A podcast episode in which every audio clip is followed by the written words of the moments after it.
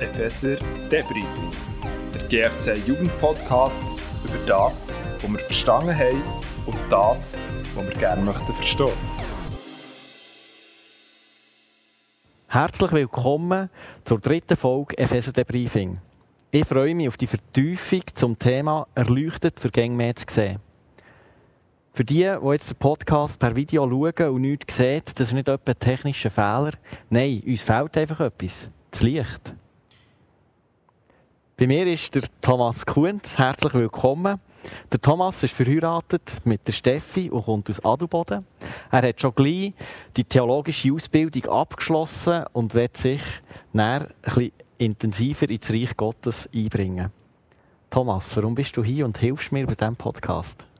Ja, einerseits, weil du mich natürlich angefragt hast, aber andererseits auch, weil ich immer wieder neu überrascht bin von dieser Fülle, die einem im Evangelium und besonders im Epheserbrief entgegenstrahlt. Und davon möchte ich immer wie mehr erkennen und auch, ich glaube, dieser Podcast soll dazu dienen. Cool. In dieser Folge geht es ja um Epheser 1, Verse 15 bis 23. Damit du, liebe Zuhörer, weisst, um was wir jetzt gerade reden, halt doch das Video kurz an und liest die neun Verse für dich kurz durch. Als Symbol für die Textfolge ist ja da die Ständerlampe. Wir haben vorher gesehen, für was es die gut ist. Doch die Einrichtung ist jetzt symbolisch gemeint und wofür brauchen wir jetzt genau das Licht? Ja, unser Text sagt, wir brauchen das Licht für ein tieferes Verständnis von Gott und von, dem, was Gott uns immer wieder schenken will. Ich glaube, wir denken oftmals, ja, das kenne ich, oder? Gott ist Herr über alles. Gott schenkt mir Vergebung. Er schenkt mir ewiges Leben. Das ist, auch, das ist auch wahr, das ist super. Aber der Text ermutigt uns, noch viel klarer und noch viel, viel tiefer zu entdecken, was damit wirklich auch gemeint ist. Und ich glaube, da liegt noch so viel im Dunkeln, wo wir eben genau die Ständerlampe oder, wie es der Text sagt, erleuchtet die Augen vom Herz brauchen. Ja, im Text haben wir ja ein Gebet vor uns. Aber wir merken, der Paulus tut ja nicht nur beten, er will uns damit auch etwas weitergeben, etwas lehren. Wieso macht das der Paulus hier so? Und was will er uns mit diesem Gebet zeigen? Ja, das ist eine gute Frage. Und es ist ja nicht das einzige Gebet im Epheserbrief. Im Kapitel 3, ab Vers 14, ist noch das zweite Gebet. Und beide Gebete gehen in eine ganz ähnliche Richtung. Beide Gebete erzählen von Herrlichkeit, von Kraft, von Fülle. Und in beiden Gebeten fordert der Paulus ja auf, dass wir, dass wir das erkennen, oder er betet darum, dass wir das erkennen und dass wir das aufnehmen können. Ja, der Reichtum, die Herrlichkeit, die Kraft und die Fülle, die du jetzt gerade erwähnt hast, das ist jetzt das Thema vom ganzen Epheserbrief. Vielleicht erinnerst du dich an die vorherige Themenfolge. Da ist es um die Fülle von dem geistlichen Segen in Jesus Christus gegangen. Ich glaube, es geht darum, dass wir das, was hier im Epheserbrief auf Papier gebracht wurde, auch wirklich kapieren. Dass wir es aufnehmen und können glauben Ja, und ich finde es mega spannend, dass der Paulus daraus ein Gebet macht. Mhm. Also wenn er den Brief aufschreibt, ist er sich bewusst, was er hier schreibt, das bringen wir nicht von uns aus irgendwo in unser Herz hinein. Sondern mhm. für das brauchen wir den Heiligen Geist. Und ich glaube, dass er ein Gebet macht, zeigt uns, wie zentral und wie wichtig das bei diesem Prozess das Gebet ist. Ja, genau. Wir brauchen ja das, was steht. Der Geist von der Weisheit und der Offenbarung und die erleuchteten Augen vom Herz. Wir können uns noch so fest anstrengen beim Bibellesen und Studieren. Wir können sogar eine Bibelschule besuchen. Aber schlussendlich kommt es nicht auf unser Wissen darauf ab, sondern auf die Beziehung, die wir zu Gott haben.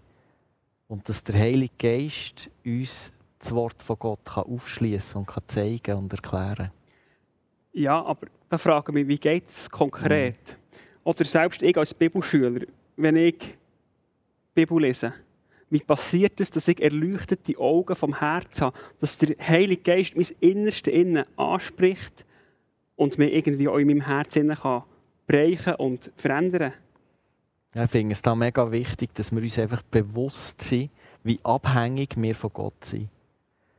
Er spricht mein Innerste an. Wenn das nicht Gott wirkt, ich kann das nicht produzieren, ich kann das nicht herbringen, dass das kommt. Und wenn das nicht passiert, dass das Gott schenkt, dann bleibt es eine Angelegenheit vom Verstand und kommt gar nicht bis zum Herz. Und darum glaube ich, können wir einfach beten, wie das der Paulus hier macht. Wenn wir eine Predigt anlassen, wenn wir eine Gebetszeit machen, wenn wir die Bibel lesen, dass das genau passiert. Ja, ich glaube, es gibt noch einen anderen Grund, warum wir da die Ständerlampe brauchen oder eben das Licht vom Heiligen Geist. Ich glaube, der Paulus erzählt hier von Sachen, die so meilenweit von dem entfernt sind, was wir sonst in unserer Welt so erleben. Ich meine, er erzählt von dieser Hoffnung, die wir dazu berufen sind, oder von dem zukünftigen Erbe. Stell dir mal vor, ich würde jemandem auf der Straße erzählen, dass ich so ein wunderbar schönes Erbe im Himmel habe. Weißt du, das mm. unglaublich herrliches Vermögen, das dann einmal auf mich wartet, wenn ich im Himmel bin. Ja, oder stell dir vor, ich erzähle von dem König, der über allen Königen steht, also wo das Weltgeschehen im Griff hat, wo nichts passiert, ohne dass er das will oder kann steuern und wo über allen Mächtigen steht, dem Joe Biden oder dem Bill Gates. Da würde man schon ein bisschen schräg angeschaut, oder? Ja, aber ich glaube, genau das erzählt ja hier der Paulus eigentlich. Er lehrt uns, ich glaube, hier etwas wirklich Weltfremdes, etwas, was unserer Gesellschaft völlig quer und komisch daherkommt, eigentlich. Mhm. Aber, und das finde ich wichtig, der Epheserbrief lehrt uns hier eine Realität. Er lehrt uns etwas von geistlicher Dimension, die wir eben nicht mit unseren Augen wahrnehmen können, sondern eben ein erleuchtetes Auge vom Herz brauchen, um das zu sehen. Ich glaube, es geht um die göttliche mhm. Dimension ich meine, Gott hat es ja schon gegeben, bevor es die Welt gegeben Und wenn irgendwann die Welt nicht mehr sein dann wird die göttliche Dimension immer noch sein. Es ist eigentlich die Realität, die über unserer jetzigen Realität steht. Das ist eigentlich die Wirklichkeit. Ja, genau. Ich glaube, genau wegen dem betet jetzt hier der Paulus, dass wir Christen gäng mehr von Gott und seinem Plan erkennen können. Weil so schnell verlieren wir doch die Dimension, wie du es jetzt umschrieben hast, aus den Augen. Es ist so wie weg, wir denken nicht dran. Und dabei wäre ja die göttliche Perspektive so unglaublich ermutigend. So eine volle Ladung an geistlicher Erfüllung, an diesem Reichtum. Die Hoffnung, die wir haben, ist riesig. Die Herrlichkeit, die uns wartet, oder auch die Kraft, die uns zur Verfügung steht, das ist ja mega cool. Und als Zentrum von dem allem ist ja Jesus, der alle Macht hat, der über allem steht. Und der ist ja nicht nur einfach so weit weg, sondern das ist, ist mein persönlicher Retter, das ist mein Freund. Amen. Und ich glaube, Gott hat unsere Herzensaugen erleuchtet, damit wir genau diesen Reichtum, wie du noch jetzt beschrieben hast, immer wieder neu sehen, uns daran erfreuen, damit wir selber wieder leuchtige Augen bekommen. Wie ein Kind, das leuchtige Augen bekommt, das etwas sieht, das es fasziniert, das Freude hat daran und so nur kann strahlen Ich glaube, genau gleich soll es uns gehen, wenn wir uns mit Gottes Wort und ihm Gott selber und auch dem Geschenk, das er uns gibt, beschäftigen. Mhm. Also mir ist es manchmal so gegangen beim Vorbereiten von dieser Folge, dass ich einfach plötzlich kann müssen anhalten und irgendwie Gott anbeten, dass ich bei dazu kam, dass ich plötzlich habe gesagt Gott, du bist so gut. Dein Plan für uns ist so wunderbar, das ist so ein herrliches Evangelium. Ja, ich glaube, genau das ist das, was der Paulus hier bittet, dass wir Gott und seinen Heilsplan gäng neu wieder erkennen und neu berührt werden, dass wir mitgerissen werden von dieser, von dieser Herrlichkeit und dass es uns gäng wieder zum Staunen bringt. Zum Staunen von unserem Gott, der uns alles zur Verfügung stellt, dass wir wirklich am Schluss an den Punkt kommen, wie du jetzt hast gesagt dass wir einfach anbeten können. Hey, hier könnten wir noch mega lang weiter diskutieren, es liegt mega viel verborgen, aber uns läuft langsam die Zeit ab.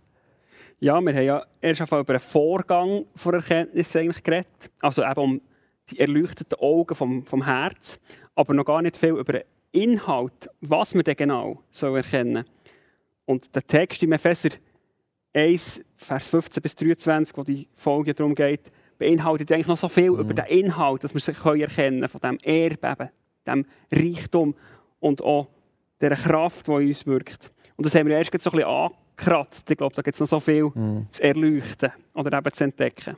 Genau, ja, ich schlage vor, dass wir Zuhörer jetzt selber weitermachen Wir laden dich ein, liebe Zuhörer, dass du dir jetzt Zeit nimmst für eine Entdeckungstour mit Gott, dass er dir persönlich begegnen kann, wenn du den Epheserbrief, die neun Verse nochmal liest. bitte doch Gott, dass er dir begegnet, dass deine Augen können erleuchtet werden, deine Augen vom Herz. Und dass du neu kannst fasziniert werden von dem genialen Plan, den Gott mit dir hat. An diesem Punkt verabschiede ich mich von euch und freue mich, wenn ihr das nächste Mal wieder dabei seid. Tschüss zusammen. Und ich werde jetzt noch für die, die jetzt starten mit diesem Bibelstudium, noch gerne beten. Vater, wir beten dir ja.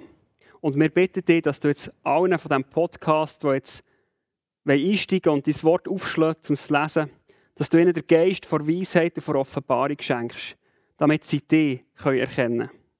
Und ich bitte dich, dass du ihnen erleuchtete Augen vom Herzen gibst, dass sie sehen können, zu welcher Hoffnung dass du sie berufen Dass sie können merken was für ein Erbe auf sie wartet und dass wir immer mehr erkennen können, welche Kraft jetzt schon in uns wirkt.